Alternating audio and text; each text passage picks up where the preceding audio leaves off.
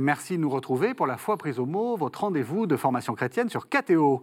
Cette semaine, un personnage dont nous ne cessons de faire mémoire, Saint Pierre. On croit bien le connaître, mais c'est l'homme des contradictions. Dans certains textes, on le découvre prêt à suivre son maître jusqu'à la mort, audacieux, convaincu, et dans d'autres, le voilà qui le renie uniquement pour éviter les questions d'une petite servante. Humble pêcheur galiléen, on le découvre chef de communauté à Jérusalem, puis à Antioche. Alors, qui fut le véritable Pierre et que sait-on de lui? Deux invités pour le savoir, le père Marc Rastoin, bonsoir. Bonsoir. Vous êtes jésuite, vous êtes bibliste et vous enseignez au Centre Sèvres. Et puis le père Éric Morin, bonsoir. Vous, vous êtes aussi bibliste, vous enseignez quant à vous au Collège des Bernardins et vous êtes le directeur des cahiers évangiles. Alors un mot sur les cahiers évangiles? Bah, il y a une prochaine revue là, qui va paraître début juillet euh, de Michel Gourgue, dominicain, sur euh, l'analyse historico-critique du Nouveau Testament. Mhm. Et puis en septembre, peut-être plus concrètement pour euh, nos auditeurs, le, on refait un petit commentaire de tout le lectionnaire des funérailles. Notamment pour les, celles et ceux qui accompagnent les familles en deuil, il y a là quantité de textes bibliques expliqués pour aider nos frères à cheminer dans l'espérance. Et puis, euh, Marc Rastoin, vous êtes aussi l'auteur, je montrais le livre tout à l'heure, hein, euh, aux éditions Salvator, d'un Simon-Pierre dans le Nouveau Testament. Donc, on le montrera tout à l'heure. Alors, euh, peut-être, première question, vous avez écrit un, livre sur Simon-Pierre dans le Nouveau Testament. Est-ce que vous êtes d'accord avec ma présentation? Est-ce que c'est un, homme de contraste? Est-ce que c'est quelqu'un qui, un peu, nous surprend tout au long du, Nouveau Testament? Oui, c'est très frappant de voir sa présence. Je crois qu'on peut dire qu'après Jésus, c'est le personnage qui est vraiment euh, présent dans, toutes les traditions, dans la tradition joannique, dans la tradition paulinienne, dans les lettres de Paul. Il y a des lettres qui sont à son nom. Mhm. Donc c'est vraiment quelqu'un dont se sont revendiqués énormément de chrétiens de la première génération et qui effectivement a une image narrative hein, assez, euh, assez contrastée, avec des moments de, de, grandeur. Voilà la confession de Césarée, c'est le premier humain à confesser, on va dire, l'identité de Jésus comme envoyé, comme Messie. Et il y a aussi cette tradition, visiblement très ancienne, du reniement. Et une des questions qu'on aura abordées, je pense, c'est justement comment, comment ce reniement a été intégré dans son portrait, comment Jésus a pu lui reconfier cette mission après le reniement. Euh, on peut dire, euh, vous savez, en analyse narrative, on parle des personnages plats et des personnages ronds. Hein. Il y a des personnages qui servent pas à grand chose, qui n'ont pas d'identité. Euh, Pierre, on peut dire que c'est une vraie personne, on le sent, on le voit, on voit son caractère, effectivement son impétuosité, son attachement à Jésus, et puis aussi, bon, euh, des côtés un petit peu moins glorieux, euh, notamment dans les conflits avec Paul, on en reparlera. Donc je crois que c'est un personnage très, très riche, complexe et attachant. Et vous, Eric Morin, parce que vous, vous êtes plutôt spécialiste de Paul, c'est là-dessus que vous avez travaillé, vous avez fait une thèse sur Paul. Euh, c'est pas l'ami de, Pierre. Enfin, y a, on sent qu'il y a une petite rivalité entre les deux, quelquefois. Peut-être entre nous sur cette question, d'ailleurs. oui, non, c'est vrai que d'abord, euh, d'abord, c'est. Ils ont tous vu le ressuscité, ça les a tous pris aux tripes, et ils ont tous répondu du plus profond d'eux-mêmes qu'après ça, euh, ils étaient tous euh, d'accord du premier coup et qu'ils aient eu à chercher les fondements de leur unité et qu'ils aient eu la nécessité de, discuter, d'approfondir, d'échanger. Ça, c'est une évidence. Euh, mais justement, à la fin, le Nouveau Testament réussit à nous montrer qu'il y a eu la place pour tout le monde et qu'ils ne se sont jamais exclus. Alors, euh, qui a eu raison à, Antioche entre Paul ou, Pierre euh, Finalement, euh, ils ne le disent pas eux-mêmes. Alors, laissons, laissons ce silence. On peut dire que la première mention de, Pierre, c'est avant les évangiles et c'est chez Paul. Mhm. Si on se souvient que les écrits de Paul sont les plus anciens du Nouveau Testament, c'est vraiment Paul qui, pour la première fois dans l'histoire chrétienne, fait mention de Pierre.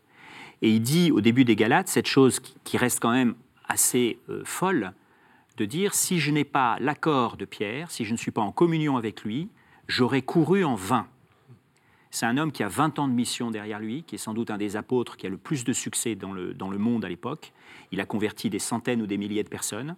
Et il dit, si je n'ai pas euh, l'accord de Képhas, on va revenir sur ce nom, mhm. j'aurais couru à Eskenon en vain, pour rien. On a envie de dire, mais c'est pas possible, tu, tu, tu, tu as eu l'apparition de Damas, tu viens d'évangéliser euh, la Grèce, l'Asie mineure, etc. Ça ne peut pas être en vain. Donc le, le, pôle historique a une conscience aiguë qu'il doit et veut demeurer en communion avec Pierre. Et 50 ans plus tard, son fils spirituel Luc va écrire les actes des apôtres, qui sont en fait les actes des deux apôtres, hein, Pierre et Paul euh, essentiellement, pour dire mais Pierre et Paul, même combat, Pierre et Paul, vous ne pouvez pas les séparer. Et il fait parler Pierre comme parlera Paul, il fait que Paul fait les mêmes actions que Pierre, et il les montre fondamentalement en communion. Donc on peut dire que là, il y a une unité dans le Nouveau Testament, euh, du vrai Pierre et du vrai Paul, qui ont quand même cherché à se parler et à rester en communion dans les années 50.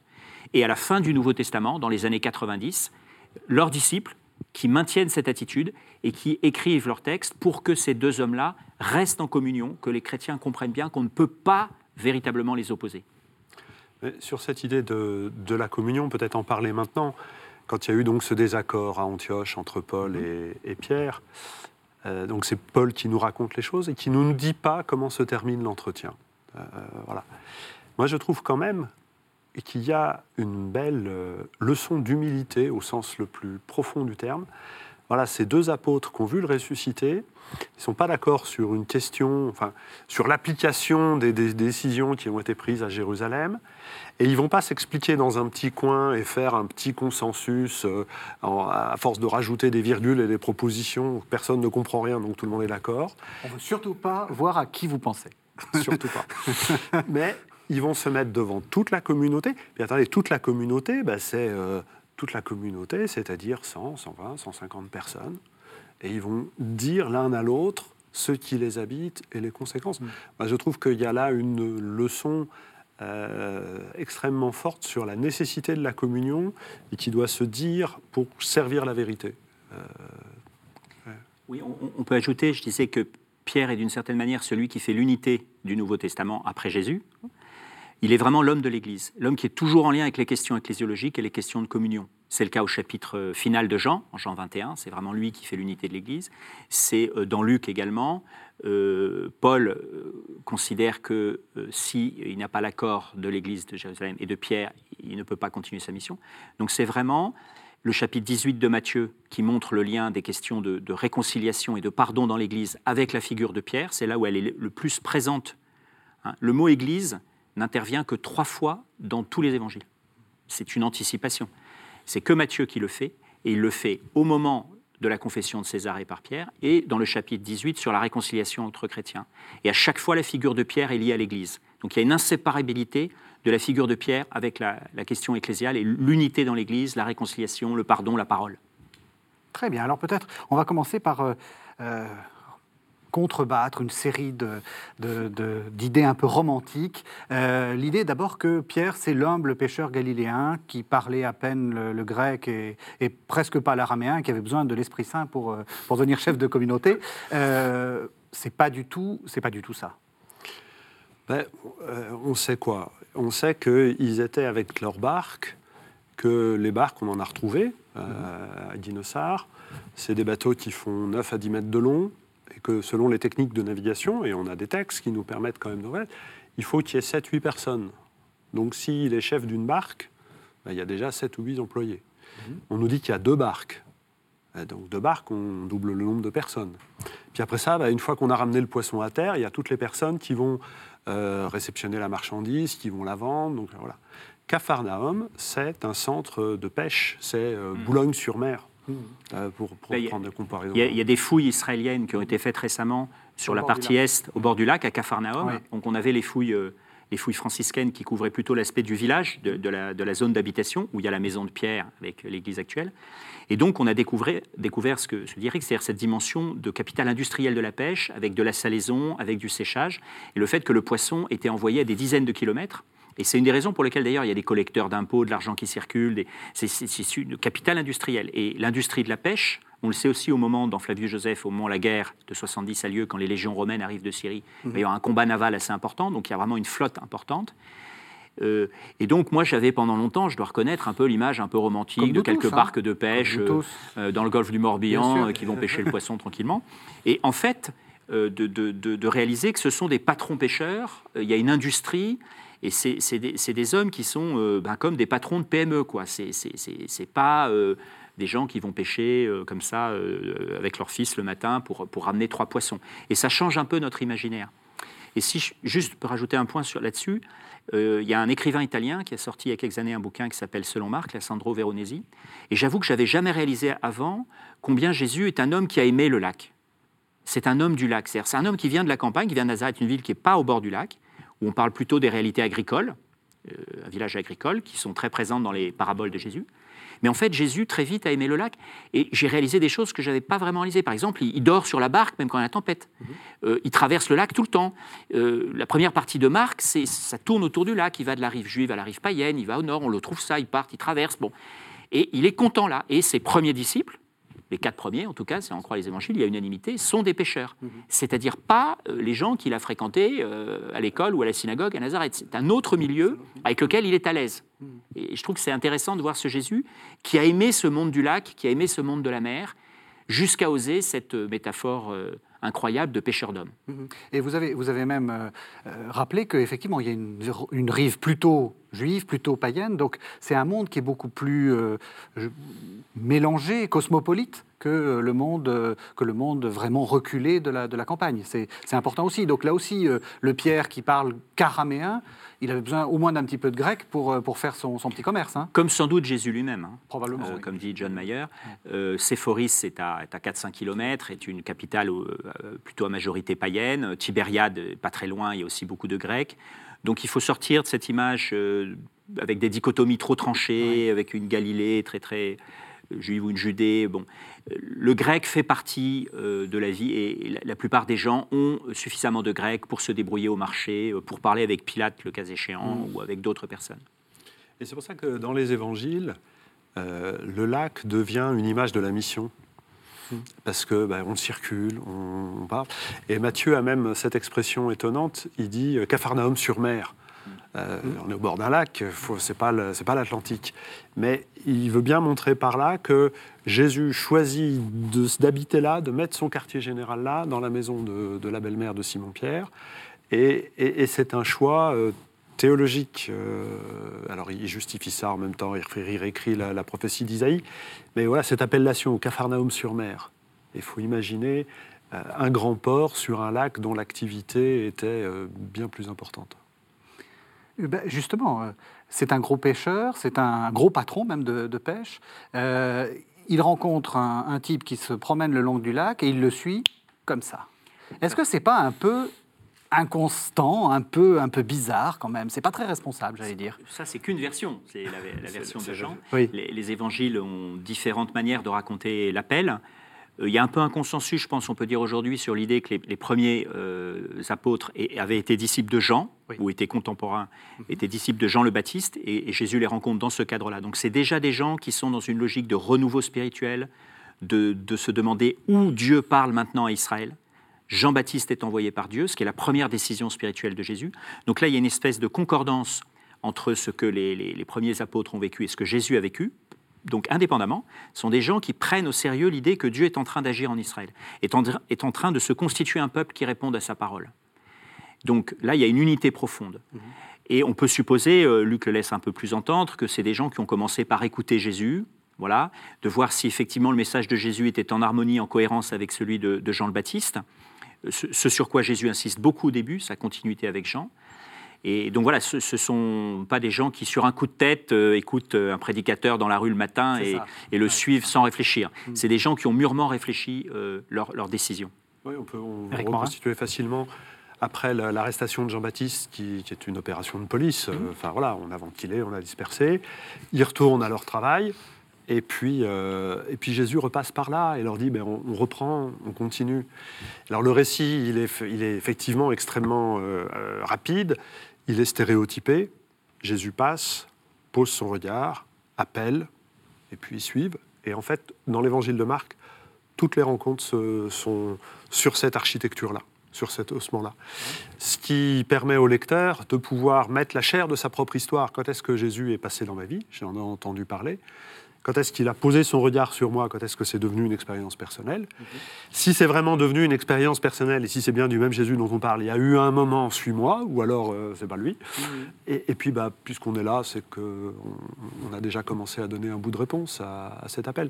Et donc, le, le côté catéchétique et, et en même temps percutant pour le, le lecteur fait que Marc ne s'intéresse pas beaucoup à nous raconter euh, tout ça. Mais quand on prend l'ensemble du témoignage, il, voilà, il y a,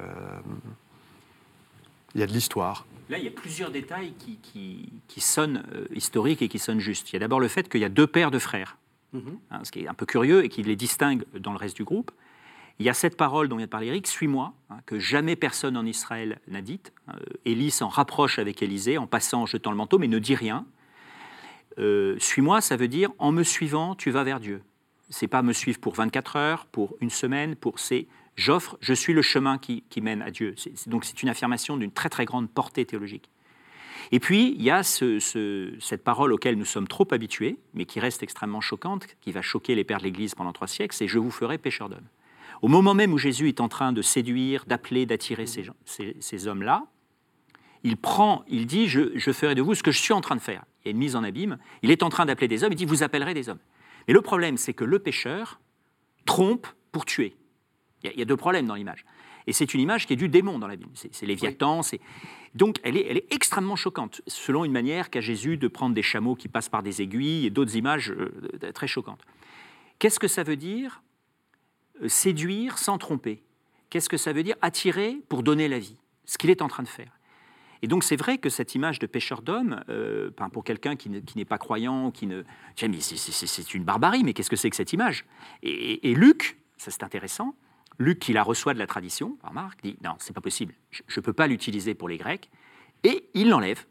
Et dans sa scène du chapitre 5, quand euh, il y a la scène de l'appel, vous savez, la pêche miraculeuse, euh, bon, Simon-Pierre tombe à genoux, éloigne-toi de moi car je suis un homme pécheur, Jésus lui dit, désormais, ce sont des hommes que tu prendras. Et là, il Prendra prend, vivant. prendra vivant. Ouais. Il prend un verbe grec hyper rare qui, en fait, quand on capture des prisonniers de guerre, on leur donne la vie sauve. Ouais.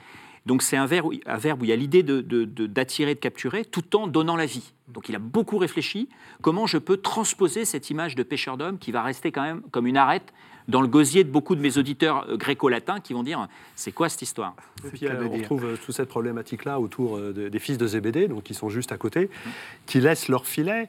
Et c'est quand même pas rien que ça soit euh, les- la mère des fils de Zébédée qui soit obligée de poser la question mais alors, euh, il n'y aura pas une petite place pour mes petits rejetons à droite et à gauche Ce qui veut dire que l'image du filet, c'est aussi une image euh, des liens familiaux qu'on n'arrive pas à, à dénouer pour de, accéder soi-même à, à tout ça. Donc euh, l'image du filet, d'abord la Bible n'aime pas le monde marin, euh, de, de- de- de facto.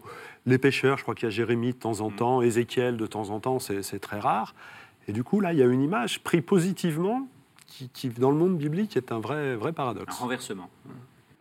Alors voilà, on a notre Pierre qui est prêt à suivre Jésus. Très vite, parce qu'on avance hein, dans, dans l'émission et, et malheureusement, nous n'avons pas que nous n'avons que 52 minutes et pas euh, et pas plusieurs plusieurs émissions là-dessus. Mais euh, qu'est-ce qui est pour vous important dans cette vie avec Jésus? Quels sont les, les grands épisodes euh, de euh, Pierre suivant Jésus? Je ne sais pas ce que vous en pensez, mais euh, il ne faut pas non plus imaginer que Pierre est rentré dans un monastère bénédictin Oui. en suivant Jésus.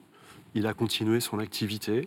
Ah Euh, oui, Bah, pourquoi pas D'ab- D'abord, euh, dès, dès la résurrection de Jésus, il retourne et il pêche. oui, ça c'est juste. Et, et puis, euh, une confrérie pharisienne, parce que c'est à ça que ça ressemble, les douze, sauf que c'est que la confrérie choisit son maître, et là, c'est Jésus qui les choisit. Ils continuent leur vie, et puis ils vont voir le maître pour célébrer sabbat, pour, euh, pour des temps de- de- qu'on qu'on qualifierait, nous, de récollection. Donc la, la vie est équilibrée. Puis alors après ça, de temps en temps, Jésus, il leur dit, bah, maintenant, vous, vous, vous, vous venez avec moi. Enfin, il les associe. Mais il faut pas... Enfin, moi, je n'imagine pas, je ne sais pas ce que vous en pensez, euh, je n'imagine pas qu'à partir du moment où, Pierre, où Jésus lui dit Viens, suis-moi, Pierre monte plus en barque, va sauf pour accompagner Jésus, qu'il va plus pêcher, qu'il travaille plus, que. euh, non, il- et puis petit à petit, surtout après la multiplication des pains, euh, l'épisode à Césarée, euh, ben, ben, voilà, les, choses vont être compliquées pour Jésus, et du coup, on va monter à Jérusalem. Là, il y a. Effectivement, là, il y a une. euh, Bah, là, il y a le problème de la chronologie de Marc, Matthieu et Luc, qui est différente de celle de Jean, avec plusieurs montées à Jérusalem. Moi, je pense quand même qu'à un moment donné, il y a vraiment un groupe de disciples itinérants qui vraiment ont abandonné leurs moyens de subsistance ordinaire et qui subsistent justement grâce à l'aide de certaines femmes dont Luc parle au chapitre 8, hein, Oui. donc, euh, dont euh, Marie-Madeleine, Marie- Suzanne, euh, etc., euh, et qui les aident de leurs biens. Donc, a- et Jésus fait un petit peu un enseignement de type comme les écoles de l'époque, mais sur la route. C'est ça, c'est une nouveauté aussi par rapport aux enseignements fixe, euh, tant des, des- des philosophes grecs que des, que des pharisiens. Donc là, il y a un côté euh, itinérant. Et petit à petit, euh, Pierre va se distinguer finalement, enfin Simon, il s'appelle toujours Simon, et il bénéficie d'une affaire euh, tout de même très mystérieuse que Jésus va lui donner un nouveau nom, qui est une chose qui arrive très rarement dans la Bible. C'est en général Dieu lui-même qui change les noms, hein, Abraham, Abraham, etc. Et il va lui donner le nom de Képhas, Képha, bon, roc en araméen, sous lequel il va être connu après. hein. et vous savez que Paul, à une exception près, je crois, l'appelle toujours ainsi. Oui. Donc son nom de mission, son nom par rapport au groupe. Alors ce qui est étonnant dans ce nom, ben, c'est que roc, c'est un nom de Dieu. Oui. Le rocher d'Israël, c'est Dieu. Donc c'est pas, pas n'importe quel nom. Et c'est d'autant plus surprenant que dans la dernière parabole de Jésus, enfin les vignerons homicides, il est, Jésus est la pierre angulaire. Si ce n'est le roc, du moins la pierre, on dit. Le fondement de notre foi, c'est Jésus. Mhm. Comment peut-il donner Le nom même. de- le nom même de Dieu, de, de et de, et lui-même lui-même. comme Pierre, du Oui. Messie comme Pierre, à un homme. Ça, c'est très intéressant. Et il y a une autre chose qui est encore plus étonnante, que je, n'ai découverte qu'avec John Mayer il y, a, il y a quelques années, c'est qu'il donne un nom, il ne l'utilise pas. Après, il continue à l'appeler Simon. Oui. Simon, fils de Jean, Simon, Simon. Alors, c'est quand même curieux. Il, il- il choisit un nom, et comme si ce nom, finalement, était un nom de mission qui était pour les autres. Comme si ce nom signifiait la mission de, de Simon pour le temps de l'Église, pour le temps du monde ici, comme les sacrements.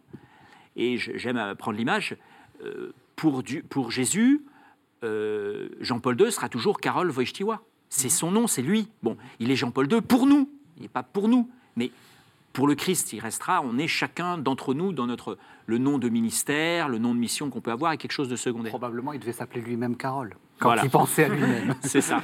Et, et du coup, voilà, il y a ce, ce choix très fort, euh, unique. Euh, Paul, en réalité, on nous raconte aucun changement de nom. On pense plutôt que Saül, Paul, était un, double nom, Saulos, Paulos, qu'il employait selon les contextes, en contexte juif en contexte plus grec. Donc on n'a pas d'autre équivalent d'un tel changement de nom.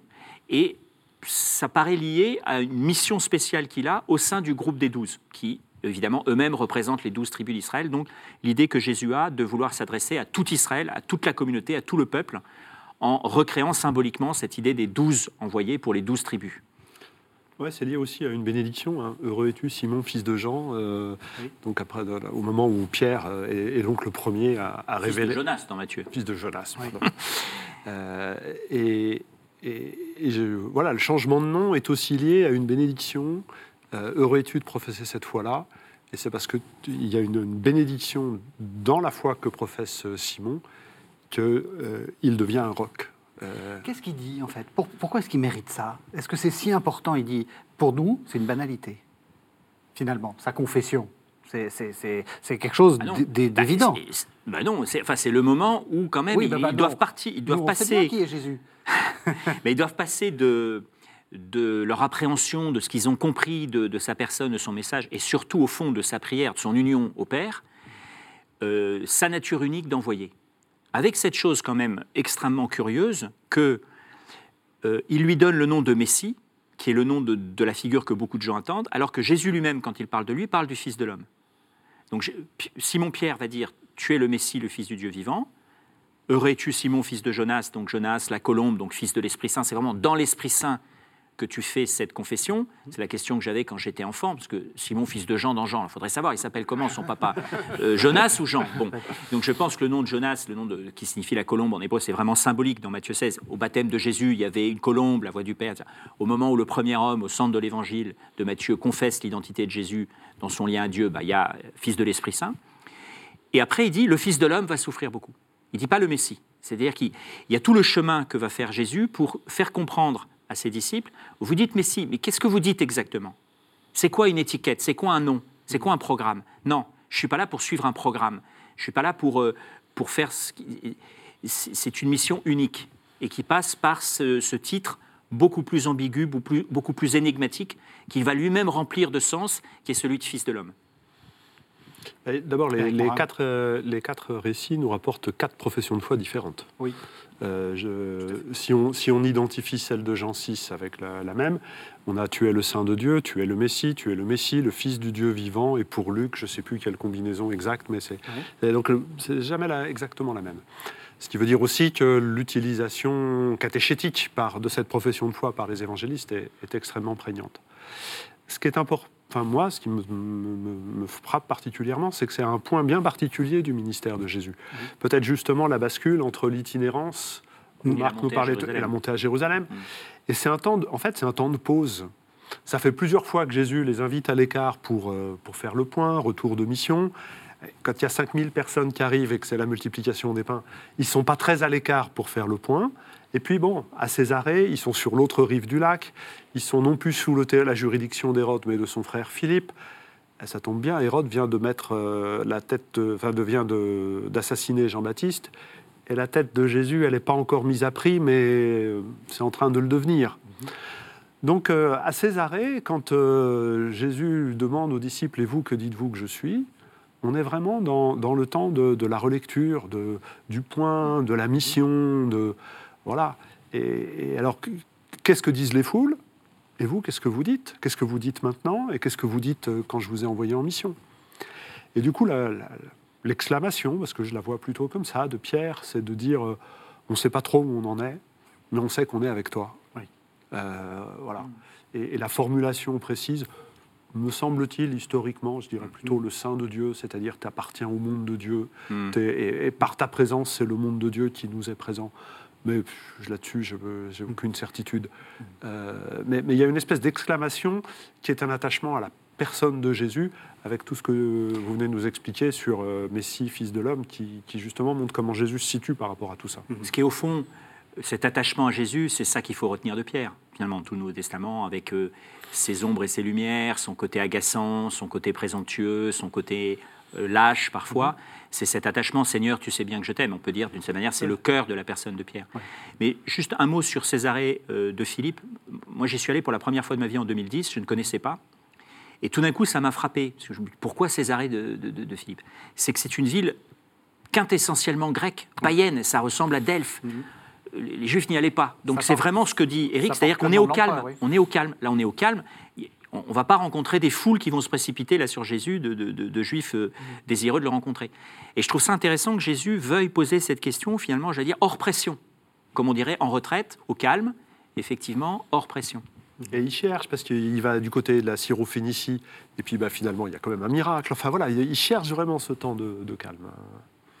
Vous êtes d'accord avec l'idée que c'est quelqu'un qui, qui viscéralement est attaché à Jésus, même s'il le renie, parce qu'on va arriver à la fin de, à la fin, à la fin de la vie de Jésus. Le, le reniement de Pierre, vous, le- vous le, Mais vous le d'abord, voyez a- comment? D'abord, enfin, en tout cas, je suis attaché à, à la pédagogie que Marc met en place.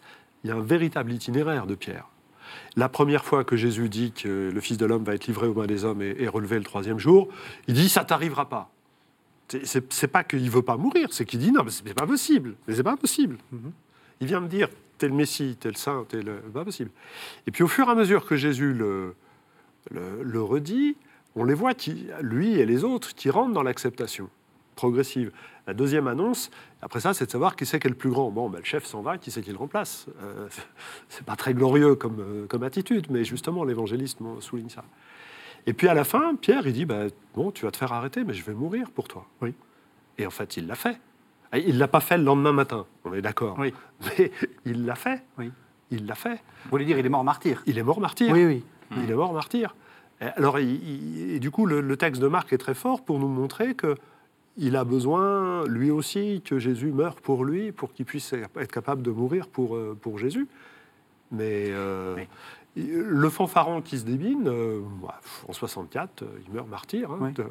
Oui. Oui, oui, oui. Il y a- une chose intéressante ici. Il y a 100 ans, on se demandait si cette affaire de la primauté de Pierre, la mission, n'était pas post-Pascal. C'est Finalement, Jésus restait confiant, l'Église. Et affaire- Post-Pascal, pardon, je, juste après, après la résurrection. Voilà, après la résurrection. Et en fait, euh, on voit que ça vient très tôt dans le ministère, Oui. et euh, en contrepoint justement du reniement. On dit si finalement le reniement avait été un truc inventé, on, demande, on se demande bien d'ailleurs pourquoi, Mhm. euh, ça paraît pas terrible comme, comme image. Mhm. Donc il y a- il y, a vraiment une historicité de euh, la mission spéciale confiée assez tôt. Euh, le choix des douze vient pas à la fin, il vient au début du ministère, c'est très frappant, et de Pierre, Oui. le reniement, et ensuite donc son rôle de porte-parole, et ensuite donc la mission reconfiée. Et là, c'est, je trouve ça absolument génial que ce soit les églises joanniques, l'évangile de Jean, qui est ce texte magnifique au bord du lac dans Jean 21, hein, Simon, fils de Jean, m'aimes-tu? Alors même que le personnage clé de, leur évangile, c'est ce disciple que Jésus aimait, ce, Jean l'Ancien, enfin c'est pas Pierre, mais il y a cette reconnaissance du rôle de Pierre. Lui, ben, que t'importe, toi, suis-moi. Bon, il y a ce rôle. Et les églises euh, de Paul, euh, donc représentées par Luc, ont aussi euh, une, une insistance sur cette mission. Et là, euh, il disait, on ne se souvient pas trop en fait de Césarée de, de, de Philippe chez Luc, parce que c'est deux versets. Ça passe en un clin d'œil. Oui. Et Luc, il a cette idée, il, a- il- il- il introduit un passage en Luc 22. Simon, Simon, Satan vous a réclamé pour vous passer au crible, mais moi j'ai prié pour toi quand tu seras revenu à fermer tes frères. Alors, quand, quand les enfants, vous savez, au catéchisme, les enfants, ils disent, mais c'est injuste. Enfin, les douze vont être euh, tentés par Satan. Jésus, il prie que pour Pierre. C'est nul, c'est dégueulasse, c'est scandaleux. Bon. Et il l'appelle Simon. Et l'idée de Luc, que je trouve absolument puissante, au lieu de mettre euh, cette mission un petit peu avec les roulements de tambour de César et de Philippe, au calme, justement, en Galilée, il dit, le rôle de Pierre est enraciné dans la prière de Jésus pour lui à Gethsémani avant de mourir c'est fort. C'est-à-dire, il dit, oui, il va y avoir une éclipse, il emploie un verbe rare très, très, très beau, une éclipse de ta foi. Mais justement, l'éclipse, comme l'éclipse de soleil, ça dure qu'un moment et ça revient. Donc, euh, les docteurs peuvent discuter. hein, Est-ce que Pierre a perdu la foi ou il l'a retrouvée ou Elle était voilée? Bon, il, joue sur les mots, la Luc, pour dire voilà, effectivement, il y a- une éclipse. Il y a, comme quand Paul dira euh, trébucher. Trébucher, c'est pas encore complètement tombé, c'est presque tombé. On va tomber, on ne tombe pas quand tu seras revenu, affermis tes frères. Et ça, ça va être tous les actes. Les actes, c'est Pierre qui affermit les disciples. Et donc, il enracine la primauté dans la prière de Jésus. En fait, chaque évangile a sa manière propre, mais chacun euh, avec beaucoup de poids, de donner euh, cette primauté à Pierre. Alors, cette primauté de Pierre, elle elle est de responsabilité, d'autorité, mais elle est aussi l'histoire de Pierre et l'archétype de l'histoire d'un disciple. Oui. Et, et Pierre accepte. Alors, dans- Vous dans voulez le- dire, on, on renie tous un peu Jésus à un moment. Ouais. Un péché, c'est un reniement de Jésus. ouais. Ouais. Euh, et, et- et- et selon, le- selon la tradition, le- la, la catéchèse de Pierre a été retranscrite par Marc, et on voit bien dans l'évangile de Marc justement tout cet itinéraire par lequel Pierre arrive à, à cheminer. Et, et je trouve qu'il y a quelque chose de très beau de voir celui qui est le premier des disciples de Jésus dans notre tradition catholique, qui est en fait celui qui se donne en exemple comme ayant eu besoin de tout l'effort de Jésus, de la prière de Jésus, pour pouvoir arriver à le suivre. Là, il y a une chose, euh, il y a une exégète américaine qui met ça en valeur très bien. Quand on voit dans Marc, effectivement, les disciples, ont- pas seulement Pierre, c'est pas terrible. Et par contre, les gens qui rencontrent Jésus une fois, la syrophénicienne, euh, Bartimée, c'est toc. Oui. Et alors, elle, elle dit, c'est un peu une manière de lutter à la fin du 1er siècle contre l'idéalisation des apôtres. Ah non, mais si on avait été avec les douze bords du lac, Jésus les Ah, Pierre, mais toi, t'as connu Pierre, t'as connu. Et, et euh, Marc dit, mais attendez, c'est pas ça qui compte. Il y a des gens, ils ont rencontré Jésus une fois, dans les- ils le connaissaient pas bien, ils ont entendu une, une fois, ça suffit. Donc tu es un esclave de Rome, etc. Mais c'est pas grave, n'idéalise pas. Pierre aussi, il avait ses défauts. Et cette manière de montrer les défauts des apôtres, je trouve ça euh, très intéressant.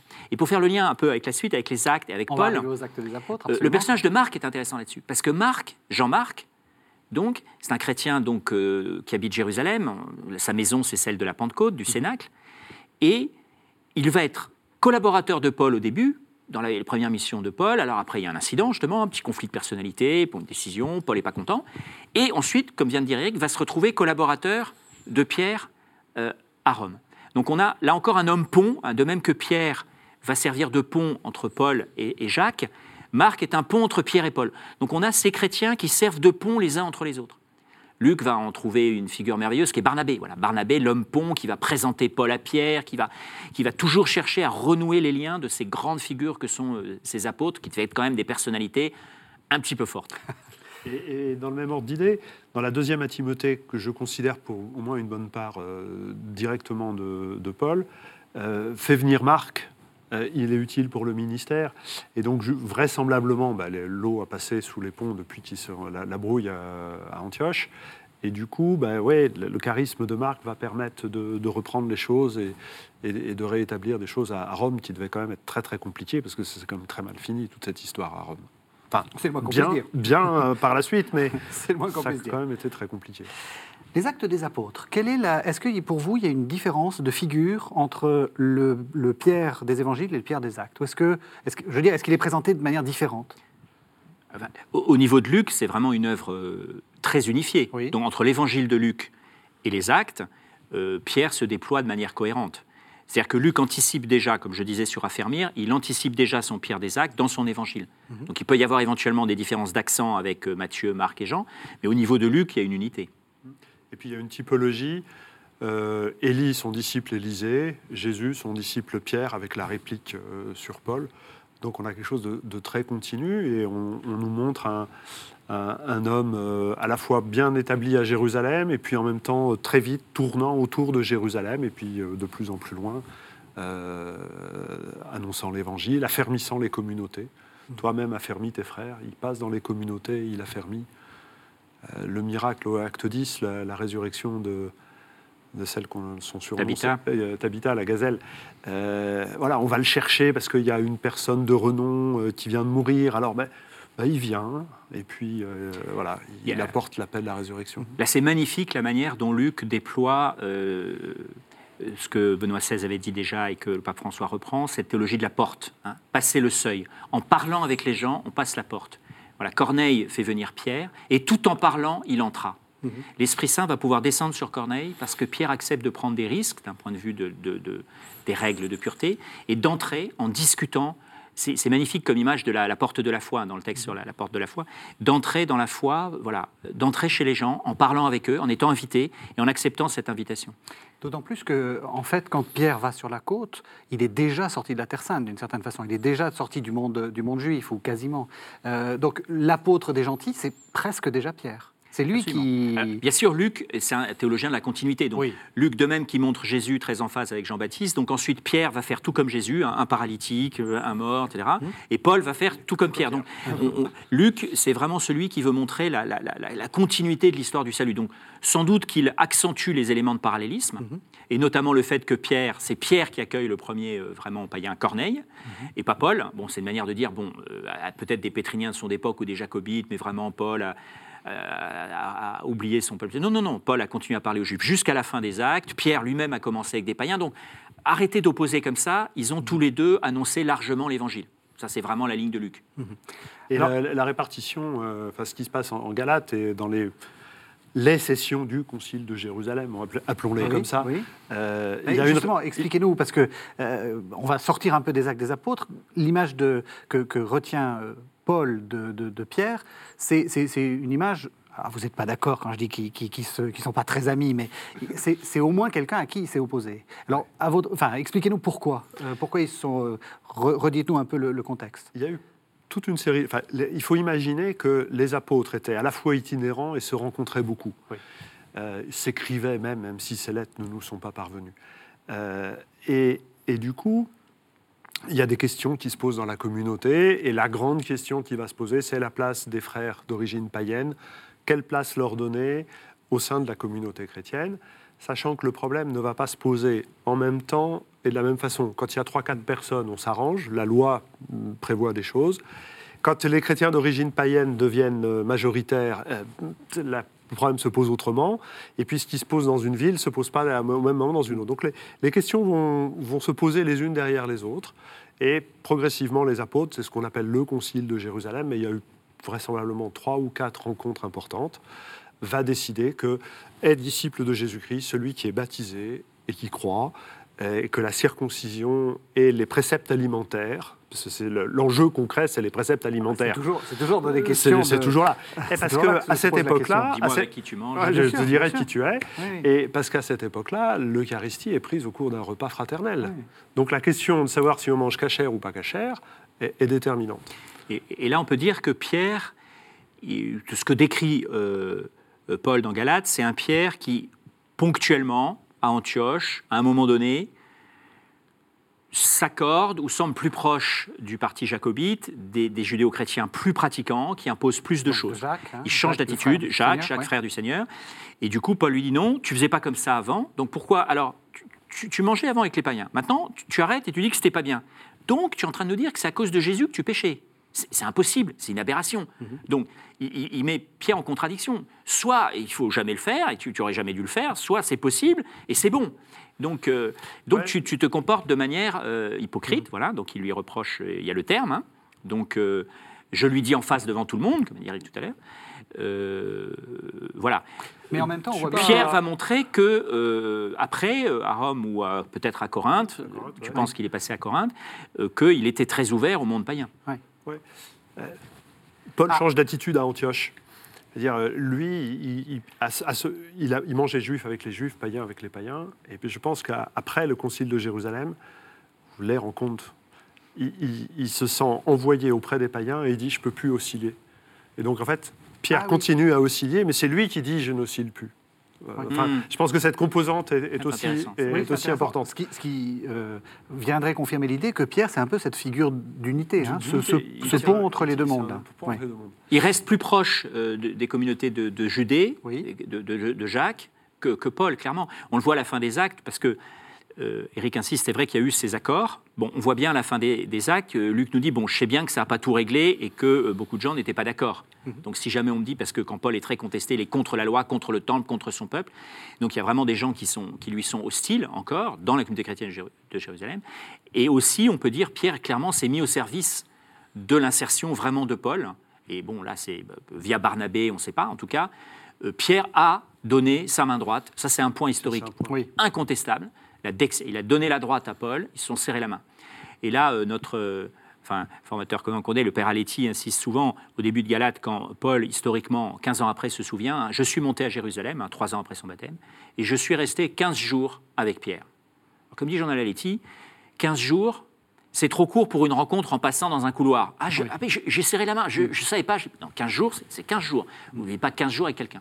Mais c'est trop court pour pour une catéchèse fondamentale. C'est-à-dire que Paul, il était déjà apôtre. Voilà. J'ai vu, j'ai vu Képhas, on, on a parlé, il m'a raconté des choses pendant 15 jours, il m'a donné la main droite. Voilà. Bon, après, euh, peut... ça, ça voudrait dire qu'il est, que Paul est déjà un évangéliste, euh, évangélisateur senior, si on peut dire, et que Ouais. en fait, il, il, fait. il discute peut-être pas d'égal à égal, parce que comme vous avez très bien dit, il y a le prestige de Pierre, mais il, il est quand même assez, assez, euh, enfin, il, il se, il se parle de- d'homme à homme, quoi, en Voilà. essayant de, en essayant de, de- de se mettre d'accord sur euh, une sorte de programme, si on peut dire, euh, d'évangélisation. Il y a- il y a cette affaire un peu curieuse de répartition de la mission, Oui. mais euh, là, il y a ce que Paul dit aux Galates, ce que Luc nous décrit. Donc on voit, comme tu- vous l'avez dit, c'est-à-dire qu'on voit un Paul qui continue à parler aux Juifs, qui ne se consacre pas du tout qu'aux païens.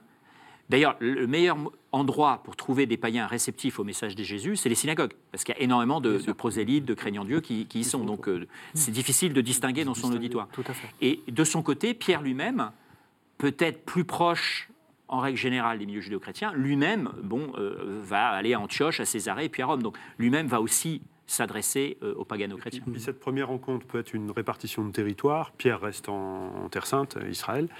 Et puis après 44, euh, après le martyr de Jacques, euh, il- sa tête est mise à prix lui aussi pour le coup et il va plus loin. Euh, il va à Antioche. Euh, Antioche.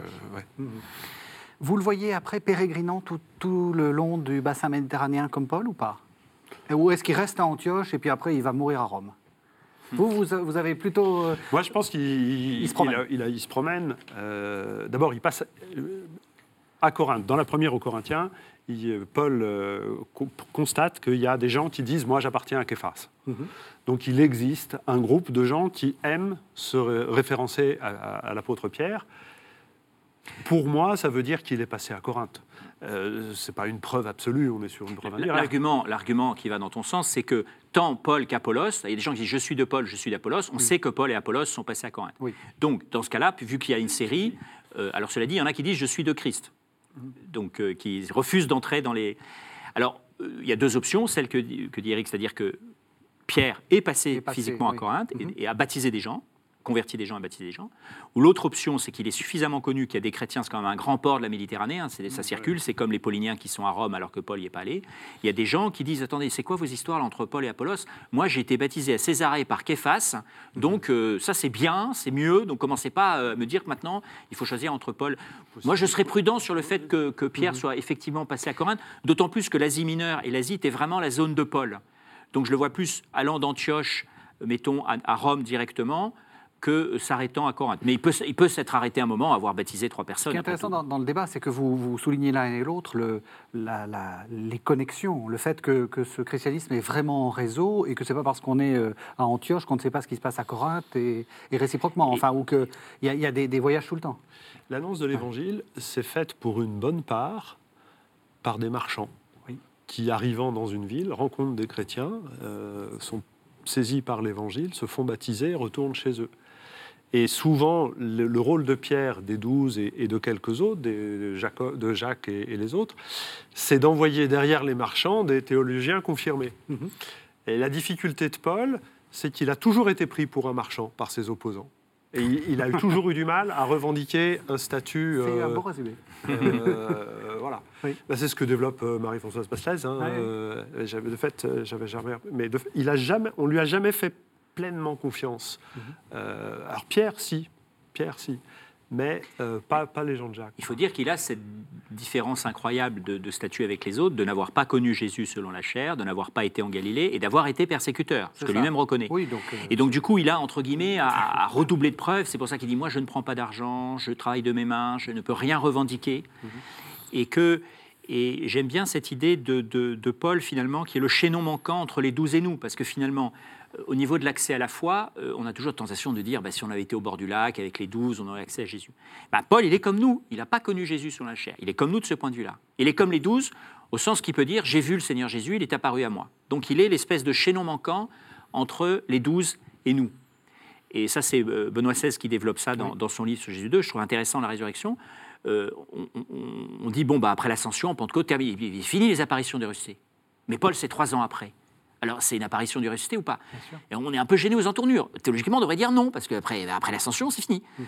Euh, donc, on a des visions, des songes, etc. il a eu. Voilà, trois, voilà. Donc, et vous les maintenez euh, Voilà, donc. Je suis jaloux. Euh, ce, que, ce que dit finalement c'est de dire, eh bien, par une décision souveraine du Christ, il y a eu une extra, une apparition du ressuscité extra, pour notre bien à nous, pour que nous ne disions pas, euh, il y a une différence de nature entre les chrétiens jusqu'à l'ascension et après, pour dire, mais c'est possible de faire une expérience radicale du ressuscité, même sans l'avoir connu selon la chair. Une sorte d'anticipation providentielle, Paul comme anticipant euh, euh, les chrétiens d'après. On arrive à la fin de l'émission. Pierre va mourir un jour. Il est mort où? Et d'abord, où se trouve où se trouve son tombeau? Alors, il est mort à Rome enfin 64, euh, enfin en tout cas sous Néron, euh, dans, dans, les folies meurtrières de Néron et, et, les accusations qui sont portées à l'occasion de l'incendie de Rome, pas, pas, pas, tant parce que les chrétiens auraient été coupables de l'incendie de Rome, mais parce qu'ils en ont refait une lecture apocalyptique. Et donc ils ont pu, ils ont été accusés comme ça. Et donc sa tombe, elle est euh, sous l'autel de Saint-Pierre à Rome, euh, au Vatican, à 99,99% de chance. Enfin, les fouilles là-dessus sont assez nettes. Il n'est pas trop orthodoxe, là? Il est pas ah, Je suis entièrement d'accord. C'est vrai, Ah oui, oui, moi j'ai eu le privilège de, visiter le lieu, de voir que le pape Paul VI a demandé qu'on fasse des analyses sur les ossements, que c'est un homme du 1er siècle, d'environ 70 ans, enfin tout, tout correspond. Alors, on ne peut pas être sûr à 100%. Enfin, c'est vraiment l'endroit exact et on a euh, des témoignages de la fin du, enfin, archéologiques du lieu de la tombe. Euh, le, mur qu'on voit, mhm. quand on est à la confession, il y, a un mur avec des pavements de marbre violet et, pourpre. Euh, le mur qui est recouvert, il date entre 90 et 110 parce qu'en dessous, comme ça on est sur la colline, en dessous, il y a mhm. tout un système de, de, poterie qui permet un écoulement d'eau, et les poteries sont toutes estampillées, et donc elles sont estampillées entre 90 et 110. Donc on, sait que là, voilà, depuis la fin du 1er siècle, à cet endroit-là, les chrétiens vénèrent la tombe de, Pierre.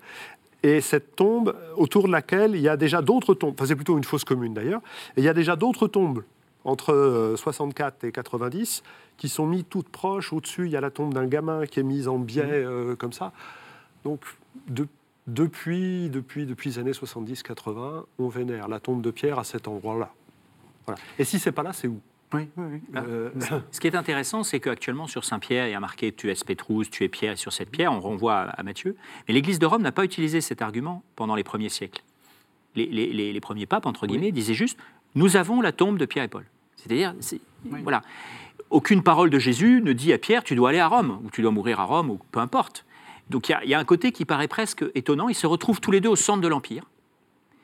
Et c'est ça qui a peut-être été jugé providentiel à un moment donné. Comment ça se fait que par des trajectoires finalement euh, déterminées euh, spirituellement, mais enfin de manière assez libre, il n'y a aucune prophétie qui leur dit qu'il faut finir là, ils se sont retrouvés là. Et ça a été lu après comme étant, voilà, Pierre et Paul, les deux fondateurs, on leur tombe ici, et c'est ça qui fonde la légitimité de l'Église de Rome, encore plus que la parole de César et de Philippe d'une certaine manière. Merci à tous les deux. Alors peut-être un dernier mot. Pour vous, Pierre, qui c'est Marc Rastoin ben, C'est un homme pont, c'est à la fois Simon et Pierre, il restera toujours Simon, et il est aussi Pierre. C'est un homme qui a été au service de, la communion ecclésiale, et euh, il est notre frère aîné. Éric Morin Ouais, moi je l'imagine euh, comme ça, en répondant, répondant, à votre question, c'est plutôt le, compagnon de Jésus que je vois. Mhm. Euh, je disais tout à l'heure qu'il a, il a continué de travailler, mais à un moment il a laissé la barque. Euh, voilà, c'est qu'est-ce qu'il a fait quand il a posé ses filets, laissé la barque, quand il, quand ils se sont retrouvés sous la pluie le soir à l'étape, mauvaise étape avec Jésus dans, leur, dans leurs errances comme ça. Et, et en fait, il n'a pas lâché il, est resté. Alors il, aussi, il a renié euh, à un moment crucial, mais, mais il était là. quoi. Alors, on remontre le, livre. Donc Marc Rastoin, Simon Pierre aux éditions Salvator. Vous avez allez, 15 secondes pour dire de, quoi, de quoi vous, vous parlez. On suit le parcours complet de, de Simon depuis les évangiles jusqu'aux lettres de Pierre qui sont vraiment très tardives, sans doute pas de Pierre, hein, fin du 1er siècle, début du 2e mhm. siècle. Et donc, une fois de plus, ça montre comment Simon-Pierre fait l'unité du Nouveau Testament, au fond, après évidemment Jésus, son maître.